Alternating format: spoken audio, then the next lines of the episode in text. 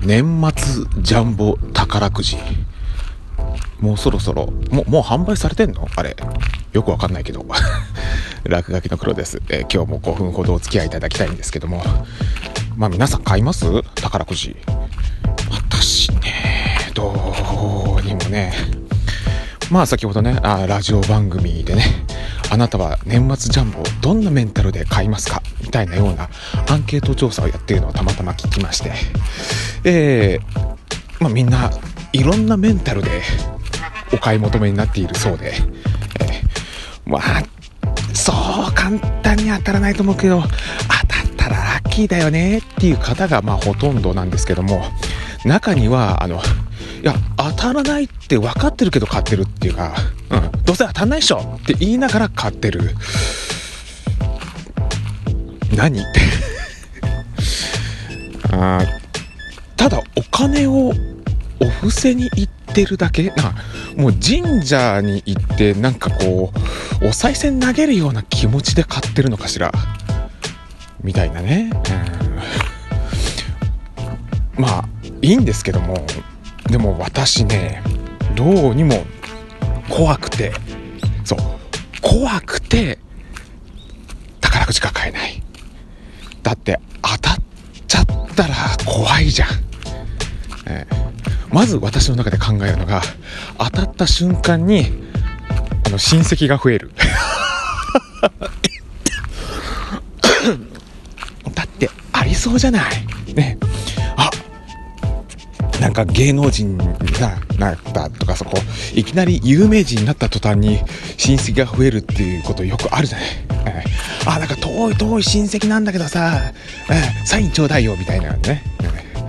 あれに似たような感じの。ちょっとでもその当たった人ってまあああいうのって名前とか公表されないよね。どうなんだろう。まあとにかくさこうたっていきなりさこう慣れない大金を得ちゃうとまあそれはそれでなんかいろんな人たちからさあなんかこう詐欺の電話とかもさガンガンかかってかかってきそうじゃない？えこの度はご当選おめでとうございます。えー、〇〇証券と申しますけども、えーこういった商品があるんですけども、えーどうですか？株とか興味ありませんか？とかっていうような感じのやつとかね。ねえ。そういう悪い人が近づいてくるような気がしてね、怖い。まあ、それもあるし、あとは、なんか自分の一生分の運をさ、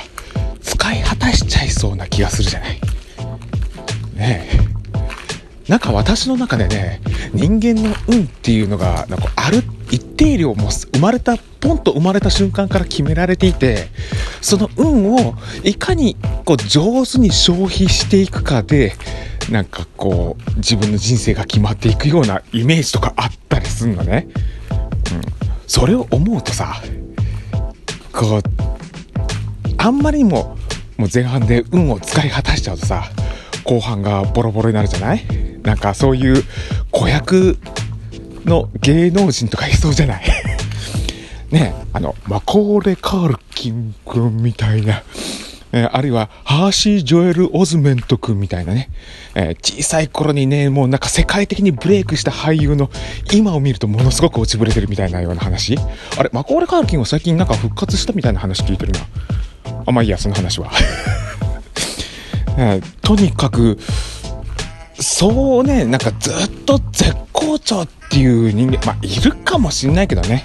えーたまたま運よくねあの運の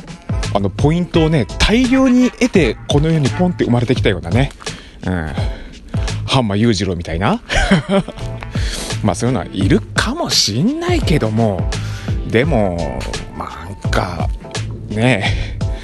そういうのをさ、1億円当たったっていうことでね、こう宝くじでそれをね、ガッて一気に使い果たしちゃうと、